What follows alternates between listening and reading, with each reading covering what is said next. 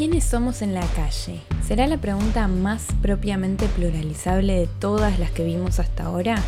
En esta entrega Tomás Gold nos cuenta sobre manifestaciones, identidades colectivas y el cuerpo en la calle.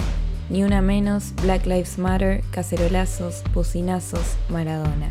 De todo esto y de la lucha por la legalización del aborto en Argentina hablamos. Este episodio lo grabamos justo antes de que el aborto se volviera ley en Argentina. Mi nombre es Camila Brandoni y les doy la bienvenida a este nuevo episodio de Querida Podcast.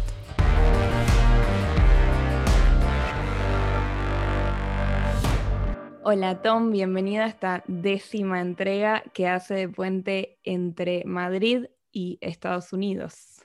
Hola Cami, ¿cómo estás? Gracias por tenerme acá. Muy contenta, hace un montón que no hablábamos, la verdad, y es una gran excusa para, para volver a ponernos en contacto.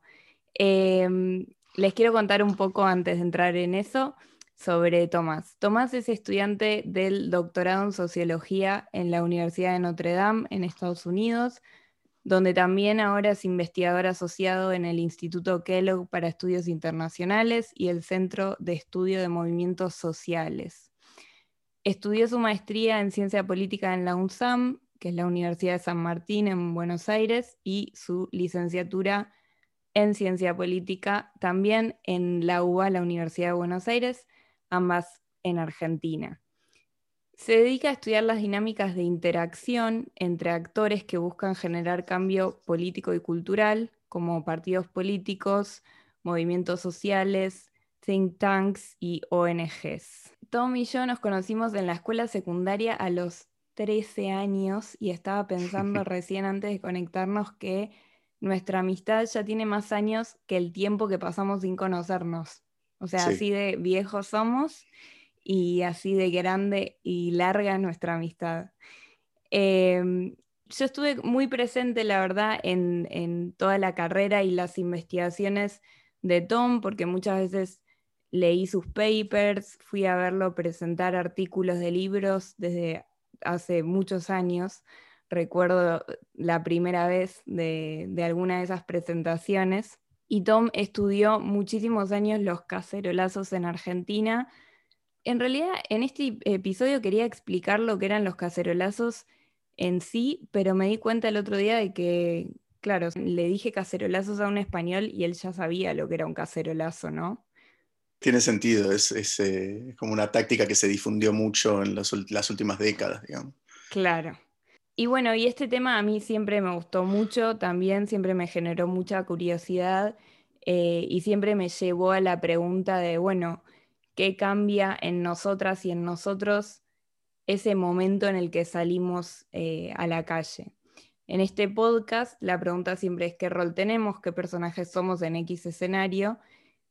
Y en este caso, pareciera que lo primero a tener en cuenta en la pregunta de quiénes somos en la calle cuando nos manifestamos es que nuestra identidad pasa de ser individual a ser una identidad colectiva. Sí, eh, el tema de la identidad colectiva es como muy central en, el estudio de la protesta y de los movimientos sociales. Eh, así que, bueno, hay como muchas aristas que podemos charlar, digamos. Pero en principio podríamos decir que hay ciertas características de uno que están marcadas por rasgos que en general las ciencias sociales consideran más demográficos, ¿no? lo que uno completaría en un censo. Por ejemplo, hombre blanco, argentino, heterosexual, habitante de una ciudad, doctorando, de cierta clase social, etc. Estas características de, de una identidad de uno están ahí pero pueden ser más salientes o menos salientes, pueden estar más o menos problematizadas en la sociedad en la que uno vive. Y hay conflictos sociales bastante amplios, digamos, que dividen esa sociedad, y esos conflictos también están más o menos problematizados, por decir así. Hmm. Eh, las protestas y los movimientos sociales en general eh, lo que hacen muchas veces es movilizar esas divisiones y esas identidades para generar un cambio. Eso es lo que en Argentina podríamos decir que llamamos politizar algo, ¿no? Eh, una identidad o un tema. Cuando mm. eh, el tema de género se politiza, quiere decir, bueno, que empieza a ser conflictivo, empieza a ser como desnaturalizado, se lo problematiza para construir algo nuevo, digamos.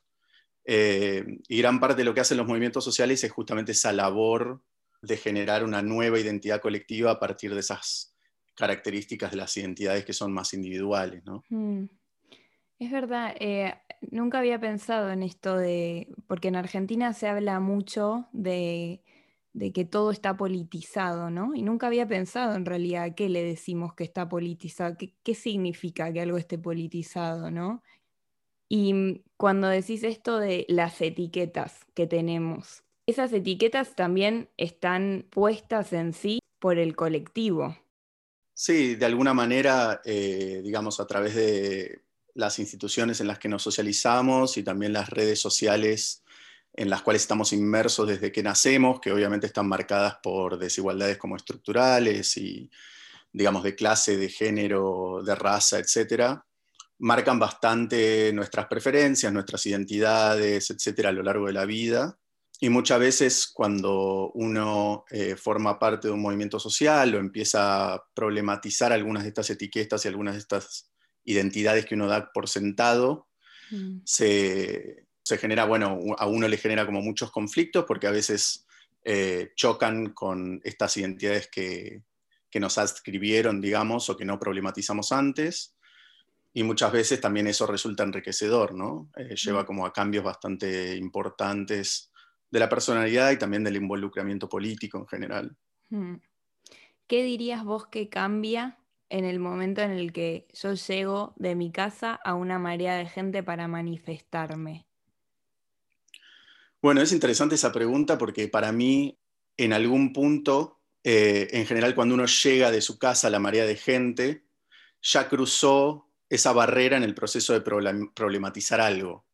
¿no? En general, supongamos, si yo participo de una manifestación feminista, hay algo de eh, la sedimentación de los significados en torno al género que yo ya estuve problematizando y que siento que hay que cambiar, digamos, colectivamente. Entonces eso ya, ya empezó, entre comillas, desde la casa.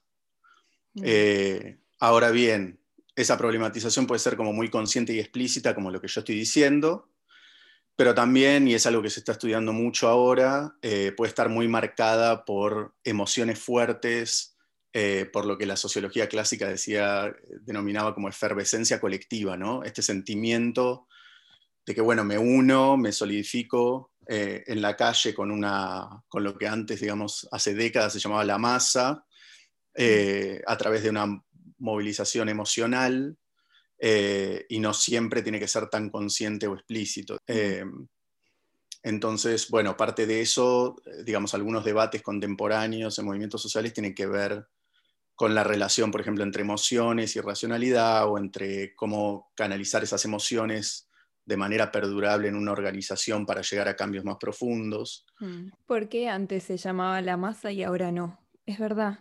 ¿Por qué hay una generación que sigue hablando de masa, por lo menos en Argentina, y la nuestra medio que dejó esa palabra? Bueno, en general, eh, en los 60 y 70 había muchas teorías de, en general, los movimientos sociales eran vistos como algo disruptivo para el orden social. Mm. Entonces, eh, la masa en general era la manera de referirse a procesos de movilización que se veían como irracionales y como contrarios a la construcción institucional de la política, de la sociedad, de la educación, etcétera, etcétera. Claro. Eh, y a lo largo de las décadas, sí, es un poco peyorativo y lo que se fue demostrando allá a partir de fines de los 70 en general es que eh, hay muchísima racionalidad involucrada en generar un cambio eh, durable a través de un movimiento social, hay muchas, digamos, dinámicas internas a las organizaciones que tienen que suceder para que ese cambio sea perdurable, para generar dinámicas de coalición con instituciones que ya existen. Eh, y digamos que la idea de masa es como esa idea de un colectivo medio irracional que se moviliza porque no sabe lo que quiere. Claro. Eh, un poco esa idea. Tiene sentido. ¿Cuál es la diferencia entre una manifestación que se hace en rechazo de algo y una que se hace en apoyo de algo? ¿Cambian los mecanismos ahí? Eh, yo creo que sí. En general hay una especie de renacer, digamos, interdisciplinario, no es solo dentro de la sociología, sino también en la ciencia política, en la psicología política, de la idea de que el rechazo puede llegar a movilizar gente de manera más fuerte que el apoyo a una causa o a un movimiento.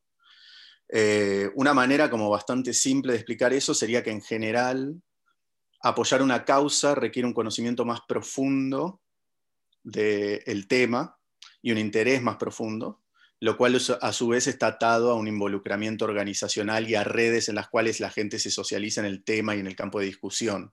Por decir así, eh, yo para pedir por una política pública eh, que cambie, por ejemplo, una ley de discapacidad, tengo que estar muy metido en el tema, tengo que estar conectado con gente que trabaja en el tema, tengo que estar muy informado y todo eso lleva mucho tiempo. Y sería lo que gente dentro del rational choice eh, o la, teoría de elección racional dirían que es muy costoso para mí hacer todo eso, digamos. Hmm. Em, por el contrario, rechazar algo es más directo y más simplista, ¿no? Hmm. O sea, yo no necesito tener exactamente la misma percepción de ese tema que otra gente para movilizarnos juntos y decir esto es una mierda, hmm. digamos. Total. Eh, y es más fácil en general, creo que es como una, una lección de sentido común, es más fácil para uno decir esto es una mierda que pensar, ah, mira, esto es interesante, hay algo interesante acá, que podríamos cambiar, esto, es, esto va, esto no va. Eh, entonces, bueno, hay como distintas vertientes dentro de estos estudios de las manifestaciones de negativas, podríamos llamarle, o antipolíticas. Hmm. Eh, algunos, alguna gente se centra más como en los procesos cognitivos de los manifestantes. Por ejemplo, hay mucho estudio ahora sobre cómo algunos sesgos de confirmación que son cognitivos, que nos hacen buscar lo que ya pensamos, confirmar lo que ya pensamos, refuerzan estas discusiones, por ejemplo, en Twitter, que está tan, tan de moda discutir. La gente discute mucho por Twitter mm. o por Facebook, eh, y en general lo que hacen esas discusiones es solamente reafirmar eh, las creencias que ya tiene la gente, mm. y eso obviamente influye en movilizar gente en rechazo a algo. Em, después hay muchos, muchos estudios interesantes que estudian como el aspecto más emocional y cultural.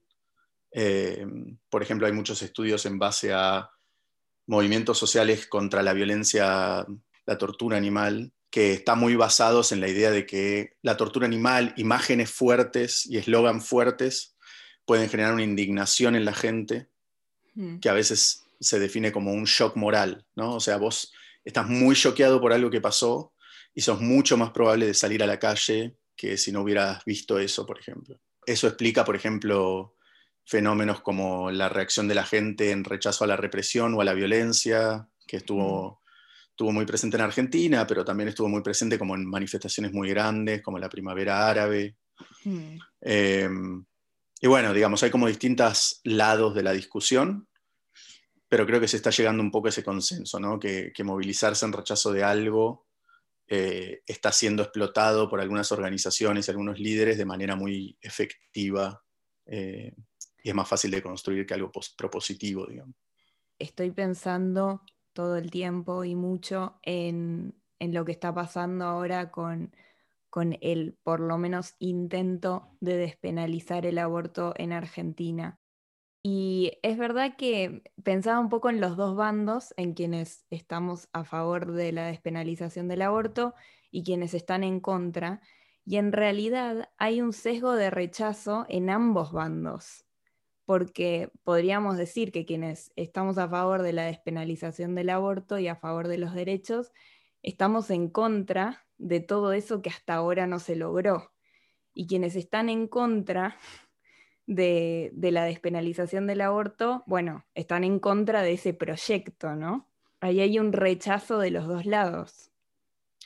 Sí, sí, en general, eh, en general antes, en los 80, 90, se hablaba mucho de movimientos sociales y hoy cambió un poco, el título cambió un poco a eh, política contenciosa o al estudio de la contención, que quiere decir básicamente el estudio del conflicto.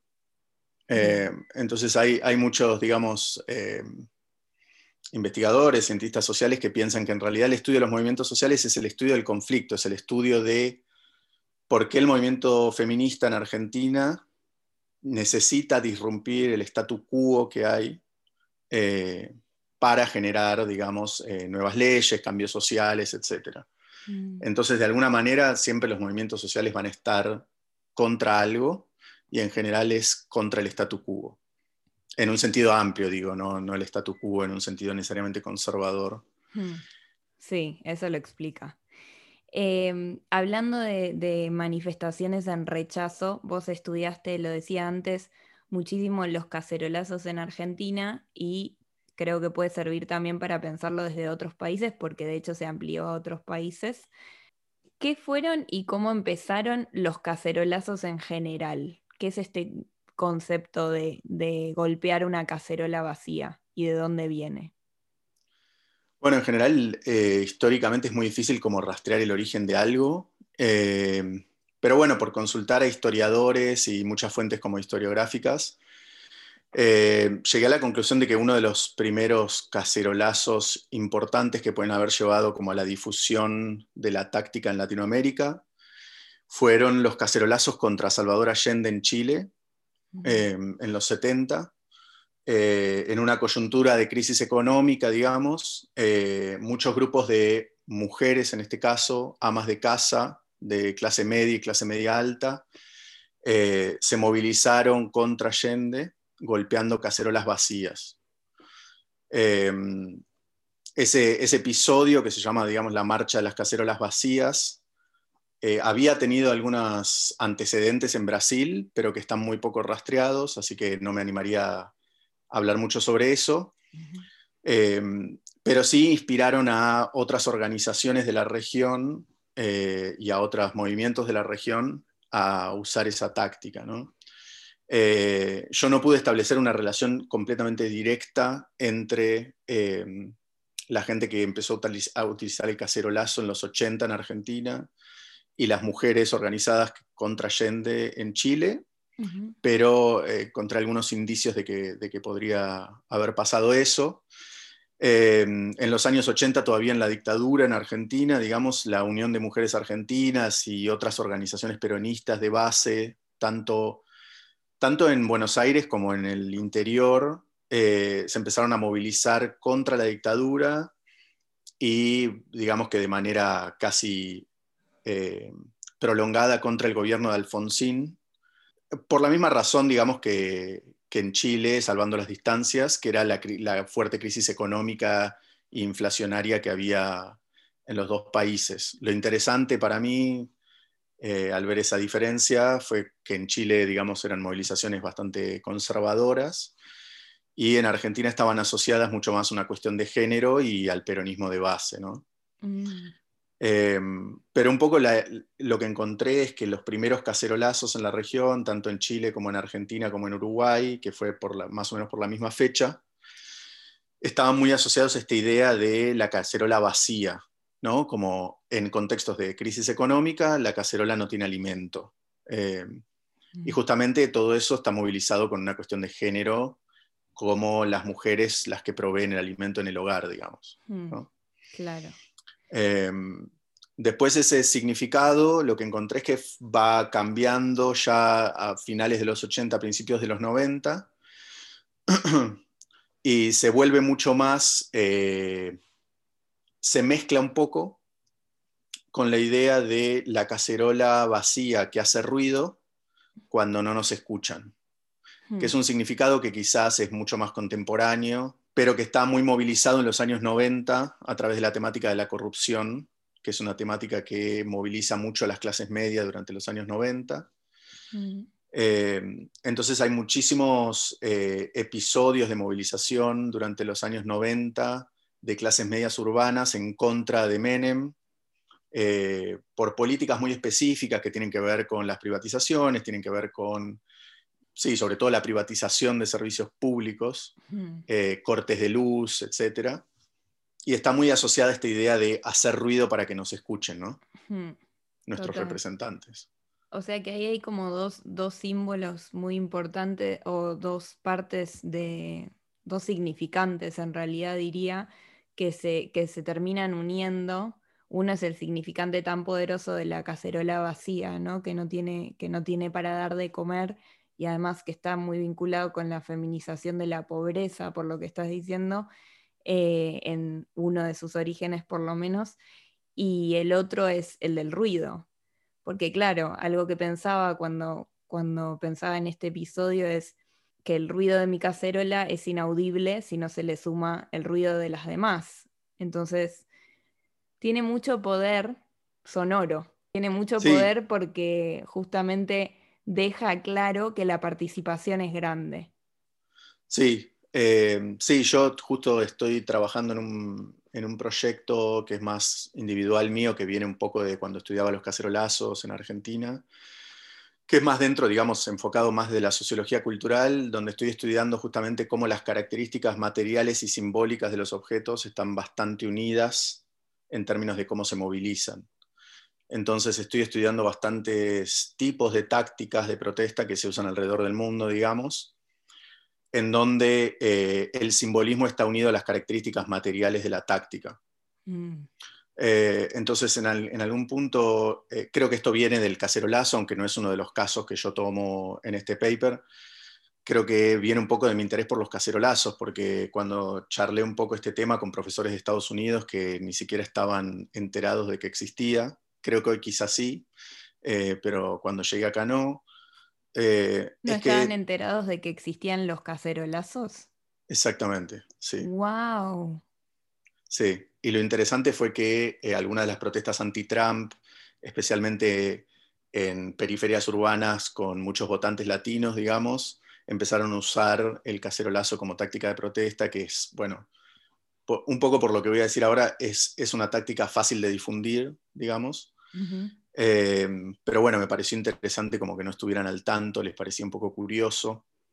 Em, y básicamente me hicieron, me, hicieron reflexionar y, empezar este, este, estudio un poco, porque en realidad como tendemos a olvidarnos que los cacerolazos están basados en un elemento material, digamos que son las cacerolas, mm. Y los objetos materiales nos permiten hacer algunas cosas y no otras. Eh, algunas características de las cacerolas que quizás nos pueden parecer como muy simples, pero contribuyen mucho a la difusión y a que se usen mucho, es que sí o sí están en todos los hogares, digamos, no requiere ningún tipo, nosotros hablábamos un poco antes de como los costos de participar, ¿no? Mm. Para la gente. Esto casi no tiene costo, ¿no? O sea, las cacerolas están en todos los hogares mm. Y es muy fácil movilizarse, es algo que está disponible todo el tiempo. Casi que no necesitas estar en la calle, o sea, de hecho muchos cacerolazos tuvieron participación desde los balcones, recuerdo. Totalmente. Es un objeto que está en todos los hogares, que tiene simbolismos muy fuertes en base también a la historia de cada país, ¿no? Pero tienen un simbolismo muy fuerte asociado a la alimentación, a los derechos básicos, a temas de género, a la desigualdad de género en, los hogares, eh, y también un poco a la idea de hacer ruido para que nos escuchen. Todo esto que veníamos hablando en Argentina se mezcla un poco en, un, mismo objeto. Eh, y eso contribuye también a lo que vos decías, que es que la gente muchas veces eh, puede usarlo para movilizarse no necesariamente de manera colectiva en las calles, digamos, de manera tradicional, como en una movilización o en una marcha, sino que también dependiendo del contexto eh, pueden ser movilizadas de, de, manera muy distinta, porque el ruido es algo que viaja, digamos, a través de la distancia. Claro. Eh, y que también no necesitamos necesariamente estar todos juntos para que todos estemos participando de la misma acción. Claro. Eh, y esto, esto se vio en contextos muy distintos, que a mí me pareció algo muy interesante del cacerolazo en particular, que es, por ejemplo, que en Brasil, en las protestas contra Dilma Rousseff, eh, había sectores, digamos, muy ricos de la población que caceroleaban desde los balcones de barrios muy ricos de San Pablo, por ejemplo y ese fue un fenómeno muy grande.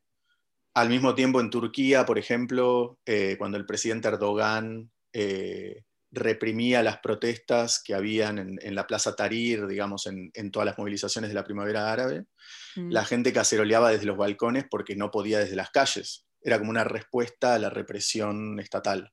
Claro. Y sí, todas esas raíces se pueden rastrear históricamente a lo largo de los países. Es muy difícil como mostrar de dónde fue para dónde. Claro. Eh, pero sin duda hay como características de las tácticas que las hacen más o menos factibles de ser difundidas por todas estas características que tienen, ¿no? Sí, hablando de, y adelantándome un poco algo que te quiero preguntar después, pero eh, hablando de eso, el otro día estaba caminando en la calle con, una amiga y veíamos una manifestación que era desde los autos, eh, con los bocinazos, que es algo que se vio mucho este año, ¿no? Por, el contexto de pandemia. Eh, pero sin adentrarnos todavía en eso, pensábamos como, bueno, em, ¿cuán, menos potente que es esta manifestación, ¿no? Porque hay algo de, lo legítimo que se desdibuja un poco cuando es una manifestación desde un auto tocando una bocina. Sí, sí, hay algo que, que quizás se estudia más desde los estudios de emociones eh, y también de la identidad colectiva, de estos temas que tocábamos antes, que es que muchas veces las tácticas tienen como un componente muy, ¿cómo decirlo?, corporal, corporalizado, digamos, eh, la gente como que pone el cuerpo, por decir de una manera que, se dice mucho en Argentina, ¿no? Eh, en las tácticas, y eso tiene eh, consecuencias. Una de las consecuencias, digamos, de estar en una manifestación, obviamente, es sentir esa presencia colectiva, esa energía, esa emocionalidad que nos une a los otros. Y eso en estudios de emociones, en movimientos sociales, está muy comprobado que lleva eh, a que los movimientos perduren. ¿no? O sea, cuando, cuando la gente que está en un mismo movimiento, los activistas, pero también gente que participa ocasionalmente, eh, tiene esas emociones muy fuertes que genera la movilización callejera, eh, es mucho más probable que ese movimiento mantenga una fuerza interna, una cohesión, por decir así, mm. en el futuro. Es como si fuera un pegamento social, digamos. Mm. Y creo que probablemente parte de eso es lo que sentiste ahí, ¿no? No estaba, ese tipo de táctica no era muy, eh, no era muy...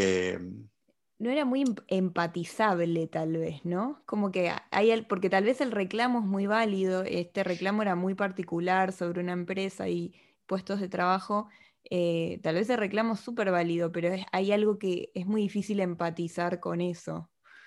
Sí, en general hay como, también es interesante porque vos lo, viste desde el punto de vista de una persona externa que mira lo que está pasando, ¿no? Eh, y ese es otro punto del estudio de la política contenciosa, de los movimientos sociales, de la calle, de la protesta, eh, que es muy importante para los que estudian las consecuencias de los movimientos, que es que, digamos, los medios, pero también eh, lo que en inglés llama bystanders, ¿no? O sea, los que miran lo que está pasando, es muy importante cómo los activistas enfocan o muestran lo que está pasando hmm. y tienen una narrativa y una imagen de lo que está pasando para que esa protesta tenga consecuencias o no. Claro. Eh, y obviamente esa imagen incluye las tácticas que se usan, eh, y las tácticas incluyen, digamos, la ropa, los elementos, dónde se hizo la protesta, la ubicación espacial, si hay organizaciones o no, cómo están esas organizaciones, la composición interna de la protesta, digamos, hay muchos de estos factores que está muy demostrado que, por ejemplo, cuando los medios eh, se enfocan mucho en estos factores, pero no en otros, la protesta puede tener distintas consecuencias. Claro. Entonces hay muchos, digamos, de estos factores internos a la movilización que tienen que ser pensados más bien estratégicamente para dar una, para llegar a ciertas, digamos, eh, a tener ciertas consecuencias positivas para, el movimiento, obviamente. Hmm. Hablemos un poco de, uno de esos factores, me imagino que será el de cómo se convoca, cómo se llega a esa convocatoria. Em, el 2 de junio de 2015 nos juntamos con una gran amiga, que es también una gran amiga tuya, a pintar manos violetas en remeras con la consigna ni una menos.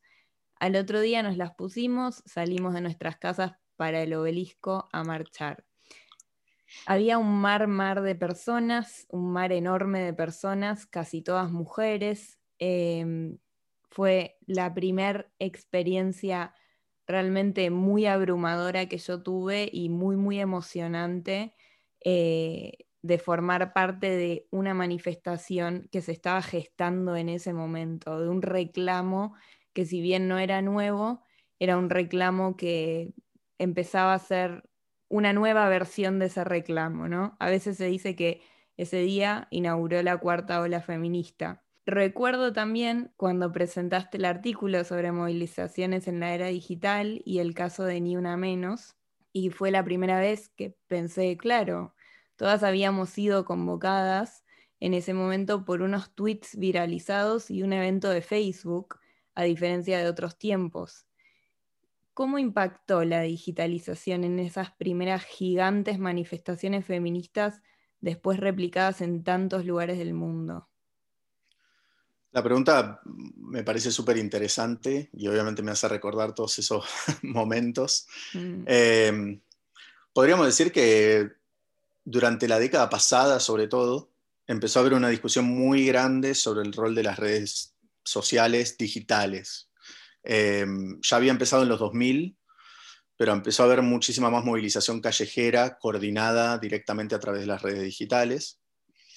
Y un poco la discusión era, digamos, las redes son absolutamente clave para movilizar a gente masivamente y para llegar a sectores que si no uno no llegaría o son una trampa ya que la gente en general está dispuesta a participar de manera online, está dispuesta a retuitear, está dispuesta a dar un like, pero no a participar en la calle por, este tema de que, digamos, implica mucho más involucramiento, implica mucha más información, implica mucho más como costos personales, digamos. Em, efectivamente, antes de irme de Argentina, hace un tiempo estuve estudiando con algunas colegas el Ni Una Menos de 2015 particularmente, que nos parecía un buen caso para responder un poco esa pregunta, ¿no? Eh, porque, como vos decís, la movilización empezó a, desarrollarse, empezó la bola de nieve, digamos, con un tweet. Y lo que descubrimos un poco es que no sucedía ni lo primero ni lo segundo. Ninguna de las dos visiones sobre las redes era eh, eh, certera, digamos, sino que lo que pasa es en general un mix. Recordémosle a la gente cuál era el tweet que se viralizó era una periodista que decía, nos están matando, vamos a seguir soportando esto. Sí, era un tuit muy, muy, digamos, emotivo, muy eh, llamando a la movilización, eh, que empezaba, nos están matando en mayúscula. ¿no? Eh, ahora podemos hablar un poco sobre eso. Pero bueno, básicamente lo que descubrimos es que sí las redes son muy importantes en términos de difundir estos hashtags, de difundir los eslogans, de difundir eh, puntos importantes eh, a través de los cuales se querían cambiar leyes, se querían cambiar instituciones, etc. Y de llegar a muchísima gente. Y al mismo tiempo, esto que decíamos nosotros, digamos, que es, hay un esfuerzo de las activistas, de los que convocan a esa o en este caso las que convocan esa movilización constante por definir los marcos dentro de los cuales eso sucede. ¿no? Entonces, podríamos decir de manera muy simple, no es lo mismo el hashtag ni una menos que otra consigna, o no hubiera sido lo mismo. No hubiera sido lo mismo armar un acto en la Plaza del Congreso con figuras aglutinantes del espectáculo que no hacer eso. Y no es lo mismo aceptar la participación de amplios sectores sociales en la movilización que hacerlo, digamos, más cerrado. Todo es, todas esas cosas lo que descubrimos es que se decidieron de alguna manera en el mundo offline. ¿no? Eh, hubo un, liderazgo bastante fuerte de un grupo de periodistas, eh, especialmente, pero también algunas eh, escritoras y, miembros, digamos, de, de, la cultura argentina, Mm. Eh, que ya venían teniendo conversaciones respecto del de, eh, género y la desigualdad de género, eh, y que en un momento, a partir del asesinato de una chica, digamos, decidieron actuar a través de este hashtag y de este tweet. ¿no? Mm. Ahora, es, es, importante para mí como balancear un poco la imagen de que esto fue como una movilización de redes, simplemente, como una movilización a través de Twitter y de Facebook, eh, con la imagen de todo lo que, digamos, todo el esfuerzo y todo lo que se puso estratégicamente para lograr lo que se logró. Mm. Em, creo que el primer colectivo de organizadores de Ni Una Menos en 2015 hizo muy bien todas estas tareas, digamos, de manera estratégica y aún teniendo diferencias internas, digamos, ¿no? Algunas de ellas obviamente estaban mucho más eh, políticamente o partidariamente a la izquierda, mm. otras venían de una tradición mucho más liberal, podríamos decir alfonsinista en algún punto, mm. eh, y otras venían mucho más de una militancia feminista fuerte, digamos. Mm. Eh, pero bueno, se convergieron algunas estrategias que ahora podemos charlar para hacer que la movilización fuera exitosa. Eh, y en ese caso particular creo que se hizo muy bien. Mm. Eh, hay un concepto que a mí me gusta mucho de un sociólogo eh, que se dedica también a temas de liderazgo y eso, que es el concepto de capacidad estratégica. Y lo que dice él un poco, él fue activista en un movimiento de farmers, digamos, de California muy importante. Eh, un poco lo que dice él es, los movimientos todo el tiempo se mueven en condiciones inciertas. ¿no? O sea, los movimientos tienen que estar todo el tiempo interactuando con partidos, con la opinión pública, con periodistas, con las redes, con sus propios activistas que tienen distintas diferencias, con activistas de otros movimientos, etcétera, etcétera. Entonces la creatividad en las estrategias que se implementan es crucial para ser eh, para poder ser estratégico y ser, eh, llevar el movimiento a, una meta estable en el largo plazo. ¿no? Mm. Eso requiere un montón de trabajo, tanto para adentro como para afuera, y me parece que eso es un poco lo que lograron estas activistas, digamos. Sí. Una de las estrategias, y estoy hablando muy desde la intuición y, el recuerdo, em, siento que fue que realmente hubo una consigna de que la única consigna en esta manifestación era ni una menos, era nos están matando, que nos dejen de matar. Porque después hubo un interés por llevar otro tipo de consignas, por ejemplo, la legalización del aborto, y cuando esos intereses surgieron, recuerdo muy bien que rápidamente hubo un consenso de no, porque vamos a perder poder, vamos a perder fuerza, en realidad, en la manifestación. Si hacemos eso, si vamos a agregar otras consignas, vamos a perder un montón de mujeres que sí que están de acuerdo con esta consigna y tal vez no estarían de acuerdo con otra, por ejemplo esa. Y siento que eso fue muy estratégico y muy eficaz, ¿no?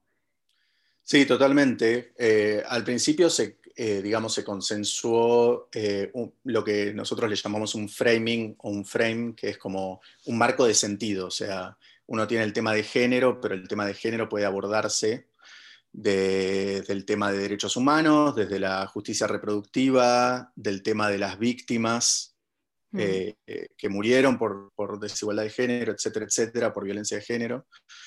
Entonces, lo que se hizo fue, se consensuó inicialmente uno de estos marcos de sentido de la movilización muy asociado a los derechos humanos, ¿no? a los derechos inalienables de las personas, y se evitó muy específicamente, y esto, digamos, salió bastante en las entrevistas que hicimos con, activistas, se evitó que fuera una movilización de indignados, mm. se evitó que fuera una movilización de víctimas, mm. eh, y se, se evitó que fuera una movilización de seguridad o sea, pidiendo por más seguridad solamente. Hmm. Eso llevó a que eh, todo el tema, digamos, de la igualdad de género y del ni una menos fuera visto como eh, un reclamo por una ampliación de derechos en vez de un reclamo por una justicia reproductiva o un reclamo por más seguridad para las mujeres, digamos. Hmm. Ahora, cuando la bola empezó a rodar, obviamente todos los políticos empezaron a sacarse fotos con un cartel que decía hashtag ni una menos, ¿no? Esto para las activistas era muy importante, lograr apoyo político, porque en realidad también lo que, parte de las cosas que se querían hacer implicaban una labor legislativa dentro del Congreso, que está a cargo de elites políticas y a las cuales ellas no podían acceder. Mm. Eh, pero eh, estos políticos, digamos, podrían estar básicamente haciéndolo de manera simbólica, especialmente hombres que no habían estado nunca interesados en el tema de la igualdad de género mm. y de la violencia de género. Mm. Entonces reaccionaron a eso sacando otro hashtag que se llamaba hashtag de la foto a la firma, que era mm. para firmar un compromiso que si ellos eh, iban a ser elegidos en las elecciones, se iban a comprometer con una serie de puntos que, reclamaban las, las activistas eh, dentro del Congreso. ¿no? Mm. Eh, obviamente, hacer eso, que fue parte de esta capacidad estratégica que hablábamos antes, requiere un trabajo offline, ¿no? Requiere, muchas de ellas eran periodistas con networks, digamos, con redes muy extensas, conocían muchos políticos, conocían muchas políticas, conocían mucha gente dentro del espectáculo, etcétera, etcétera, etcétera. y usaron, digamos, esas redes como recursos también para presionar a los políticos y eh, a, digamos, a sus elencos mm. legislativos para lograr el apoyo de, ellos, digamos, ¿no? Em, lo mismo pasó con definir qué se iba a hacer el día de Ni Una Menos, ¿no? En, la movilización que fue, que superó todas las expectativas, digamos. Eh, se iban a respetar todas las organizaciones, iba a ser un acto oficial, quién iba a estar en el acto oficial, qué se iba a leer en el acto oficial, etcétera, etcétera. Todas esas cosas fueron consensuadas por un grupo bastante pequeño, ¿no? De un par de decenas de, activistas. Eh, claro, qué, qué, eficaz que fue todo, ¿no? Como que qué potencia que tuvo todo eso y qué bien resuelto que estuvo, porque después se contagió a todos los países vecinos y después se contagió a, acá mismo a Europa y yo el año pasado, eh, tanto este año como el año pasado, de hecho estuve en el 8M y, es impresionante porque claro, hablas con gente de, España y te dicen que esto antes del 2015 obviamente no existía. Entonces tuvo una potencia muy resonante. Sí, sí, parte de lo que hacen las redes digitales, y eso está muy estudiado, es permitir eh, como el viaje muy rápido de estos eslogans. Mm. No siempre son eslogans, pueden ser imágenes eh, que causan mucha indignación, ¿no? Este rol de las emociones que hablábamos antes mm. eh, está muy presente en las redes. Entonces, lo que pasa muchas veces es que estos hashtags viajan de manera muy rápido mm. a través de los países, ya que en Twitter en general obviamente los algoritmos eh, te reenvían a temáticas nacionales del país donde estás viviendo, pero no hay una barrera muy clara, ¿no? Entonces, probablemente una activista feminista en España, el algoritmo también le tira eh, tweets y imágenes de movimientos feministas en Argentina y en otros lados. Entonces, bueno, parte de lo que habíamos mapeado también es como la expansión transnacional eh, de, estas protestas y de, eh, del hashtag también, ¿no? O sea, no, creo que mucho se condensa en ese hashtag. Eh, por eso eh, dar con el hashtag justo a veces es algo que no se puede medir, pero a veces es muy importante para cómo se desarrolla la movilización. Hmm. Tengo la sensación de que este año hubo otro plot twist gigante en el relato de las manifestaciones sociales que es que cuando pensábamos que nada podía hacer que nos dejáramos de juntar para ir a reclamar por nuestros derechos, nos dijeron que estaba terminantemente prohibido por razones de salud pública, además. Entonces, adiós aglomeraciones en principio, y sin embargo, en Estados Unidos, paralelamente a, a la pandemia, el movimiento Black Lives Matter hizo alzar la voz y los reclamos también salieron a la calle. Lo mismo pasó, por ejemplo, la semana pasada en, Argentina, con el reclamo por la legalización del aborto una vez más. Ya son otras las reglas, son otros los permisos, son otras acciones que se adaptan a esta nueva realidad. Eh, veía muchos, inclusive en las redes sociales, ¿no? Como mucho posteo de hay que ir con mascarilla, con alcohol en gel, con, con distancia social, recordemos esto. ¿Cómo pensás que cambia nuestra identidad colectiva en un panorama global como el que estamos viviendo este año? Sí, creo que es un tema súper interesante y obviamente súper actual.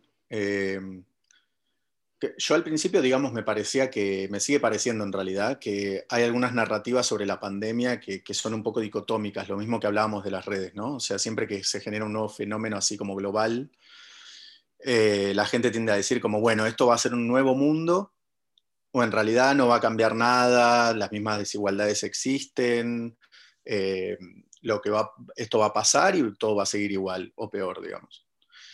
Eh, yo en general, eh, digamos, tiendo a estar en el medio, sí creo que la pandemia generalmente hizo como visible o en algunos casos exacerbó también realidades y, desigualdades preexistentes. Mm. y eso informó como mucho la protesta que, que, que podríamos dividir en varios subtipos ¿no? durante, durante la pandemia.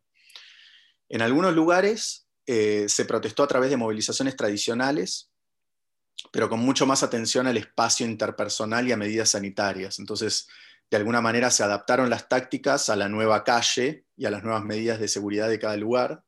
Hmm. Eh, recuerdo que la más famosa fue una, una, movilización contra el primer ministro Netanyahu en Israel, mm. donde los activistas pegaron, digamos, cruces hechas de cinta en el piso, en la plaza principal de Tel Aviv, eh, a dos metros una de la otra. Entonces, eh, la, verdad que las fotos que recorrieron las redes eran bastante impresionantes y fue una manera de adaptar la protesta eh, a las nuevas, digamos, condiciones sociales, porque fue bastante, fue bastante al principio, digamos, de la, de la cuarentena. Claro.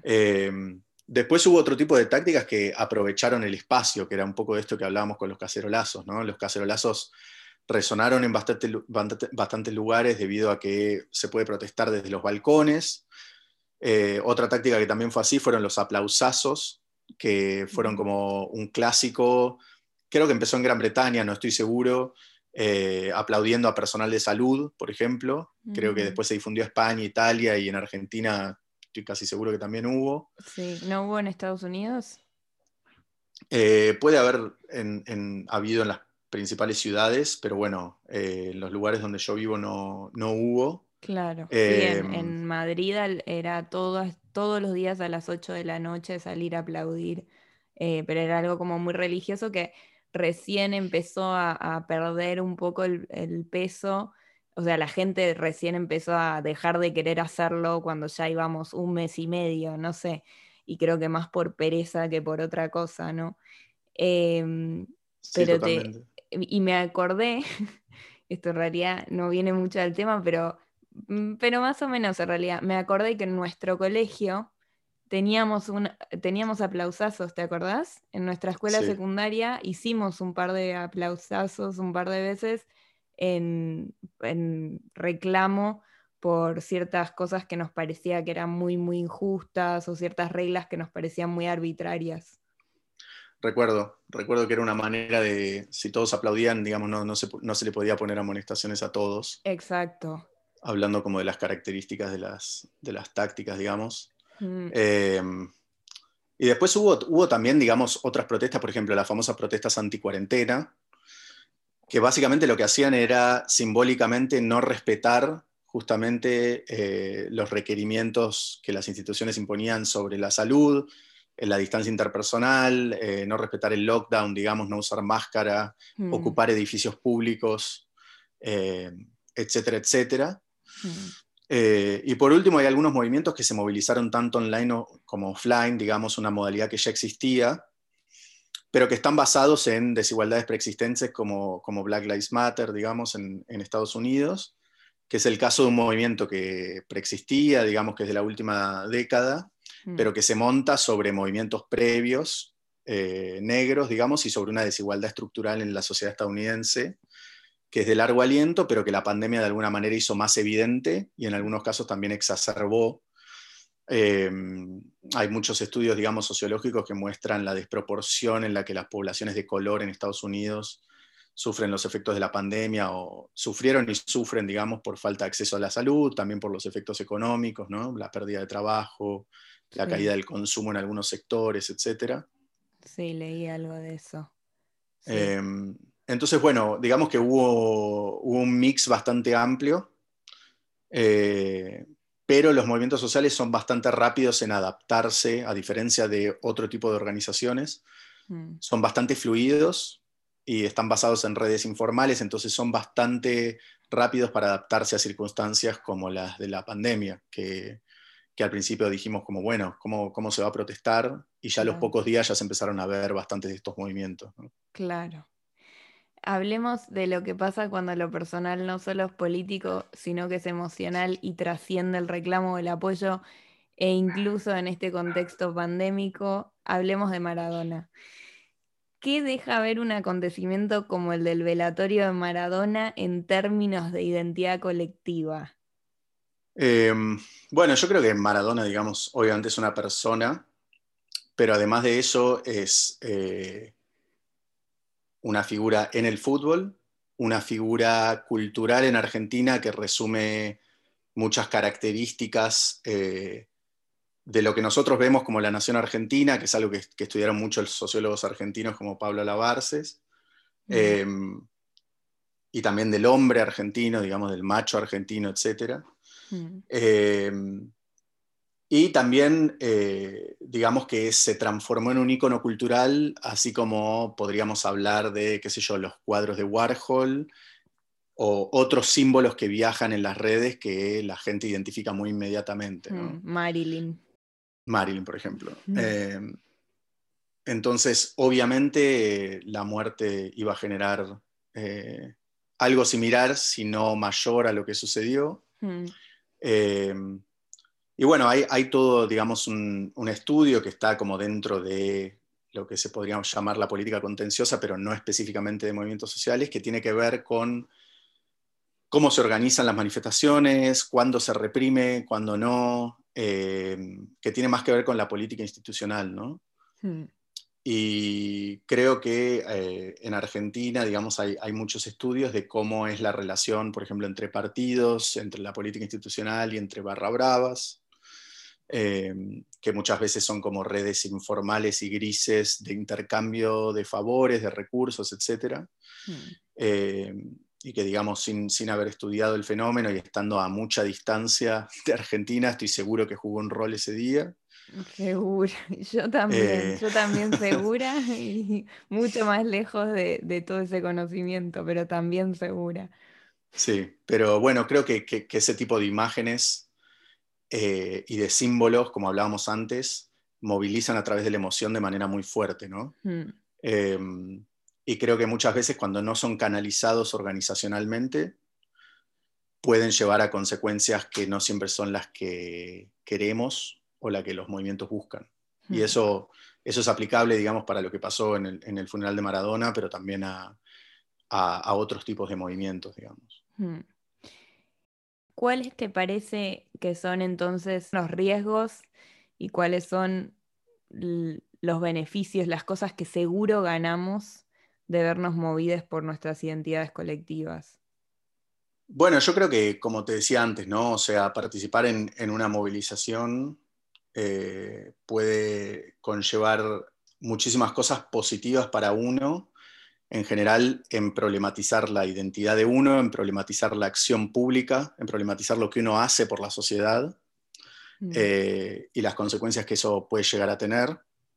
Y eso muchas veces eh, se vuelve contra lo que uno hace en el día a día, ¿no? O sea, en general tiene que haber cierta consistencia entre lo que uno pregona en el espacio público eh, y la vida personal. Mm. Obviamente distintos niveles de activismo conllevan distintos niveles de sincronización de esas dos cosas, pero, pero en general la gente que se involucra en las calles eh, tiene cierta eh, pasión por el... Sí, coherencia, pasión por, cambiar las cosas, por decir así. Eh, y creo que eso, en general, los estudiosos de movimientos sociales siempre lo ven como algo positivo, y mm. es algo que a mí me llevó mucho a estudiar movimientos de derecha o conservadores, mm. que veía como una falta, ¿no? O sea, una de las, uno de los trabajos, otro de los trabajos que estoy desarrollando ahora con una profesora en mi universidad, es justamente cuando movimientos sociales muy fuertes critican a la política institucional y critican a todos los partidos, cómo los partidos pueden tomar ventaja de eso, ¿no? Es algo un poco paradójico, que no está muy estudiado todavía, pero es básicamente estos movimientos que en general son bastante radicales y que plantean que hay que profundizar la democracia a través de asambleas, a través de eh, una participación, una democracia más directa, etc. ¿Qué pasa cuando los partidos explotan los sentimientos antipartidarios y antiinstitucionales de estos movimientos y los usan en su favor? Hmm. Eh, hay, como muchos politólogos, no muchos, pero bastantes politólogos mostrando hoy que partes de los electorados se construyen en base al rechazo de un partido o en base al rechazo de una identidad colectiva, eh, que era lo que hablábamos antes, por ejemplo, el antiperonismo, por ejemplo, el antifujimorismo en Perú, y así hay varios antis, digamos, a lo largo del mundo. Entonces, ¿qué pasa cuando esos antis se movilizan? Hmm. Eh, y básicamente lo que estamos encontrando es que dependiendo del sistema político y de cómo está estructurada la competencia de los partidos y demás, los partidos son bastante eh, pero cliva es a explotar ese sentimiento negativo hacia la política y hacia la representación y hacia las instituciones, de maneras que no siempre son las que los movimientos quieren. Hmm. Entonces, no sé, en, España, por ejemplo, está el experimento de Podemos, que a mi juicio salió bastante bien, a pesar de toda la divergencia que hubo en los últimos años, digamos, de Hmm. cómo el movimiento de indignados se pudo transformar en un partido político con representación y demás. Hmm. Eh, y una alternativa dentro del sistema político español. Pero hay otros casos, como por ejemplo el de Bolsonaro en Brasil, o casos como eh, un líder, por ejemplo, Narendra Modi en India, eh, o Duterte, que es otro líder en Filipinas, que básicamente lo que hacen es, o lo que hicieron fue, cuando mucha gente estaba disgustada con el sistema político y con las élites en su totalidad, por escándalos de corrupción que tocan a todos y todo lo que ya sabemos, digamos. Hmm. Estos líderes lo que hicieron fue como movilizar ese sentimiento a través de las redes sociales y establecer redes con otros actores dentro de las instituciones para socavar un poco la base de los partidos de izquierda. Hmm. Claro. Entonces muchas veces, paradójicamente, llegan al poder en base a un sentimiento antipartidario de un movimiento que al principio era de izquierda. Claro. Eh, Es un poco paradójico, pero creo que los riesgos, digamos, de muchas veces de los movimientos están en ese tipo de eh, paradojas, ¿no? O, o, movimientos que quieren ser muy inclusivos, entonces un ala del movimiento termina siendo violento en las calles, termina siendo reprimido, esa represión se ve como justa porque el movimiento era violento y termina desactivando un montón de demandas que podrían haber sido eh, positivas, por decirlo de alguna manera. Claro, claro, los peligros de, de no estar solas y solos tomando decisiones, básicamente. Sí, exactamente. Un poco, un poco como hablábamos antes, digamos, la, la relación entre las calles y, y, otros actores y otras instituciones es muy fluida. Entonces, estos procesos, digamos, muchas veces pueden llevar a resultados paradójicos. Y, bueno, gran parte como de lo que me apasiona a mí y lo que le apasiona a mucha gente es justamente estudiar esas consecuencias que muchas veces son inesperadas y estudiar cómo pudieron pasar, ¿no? Claro. Eh, sí, me encantó lo que dijiste al principio, además de esto de que nuestra identidad colectiva es parte de nuestra identidad individual también, y también en los momentos no colectivos, ¿no? Como para llegar a formar parte de una identidad colectiva, vos tenés que hacer todo un proceso desde tu intimidad, ¿no? Para finalmente terminar ahí eh, haciendo que esa sea otra faceta de vos, ¿no?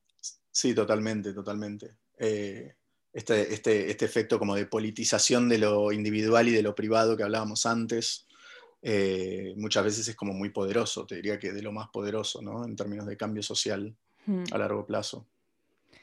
Tom, gracias. Me encantó como siempre escucharte, como siempre, siempre me encanta y hace tantos años escucharte y me parece un tema fascinante y creo que a mucha gente le, le va a gustar mucho repensar un poco esto. Es un, es un tema en el que no nos detenemos tanto a pensar. O sea, sí cuando, sí el, el, los temas de manifestaciones de por sí, las cosas que reclamamos, en eso hay mucho pensamiento opuesto. Eh, pero no sé si hay mucho en lo que pasa tras bambalinas, de alguna forma. Así que esto es, es, una gran ayuda a pensar todo eso. No, muchísimas gracias a vos y bueno, también tus, tus preguntas como que me hacen reflexionar a mí también eh, sobre por qué me apasiona esto y, y, y cómo también se puede transmitir eh, a la gente un parte de esa pasión, ¿no? Hmm. Y, y de ese interés. Así que muchas gracias por el espacio y por invitarme. Esto fue Nos vemos en la calle, la décima, ya décima, wow, entrega de Querida Podcast.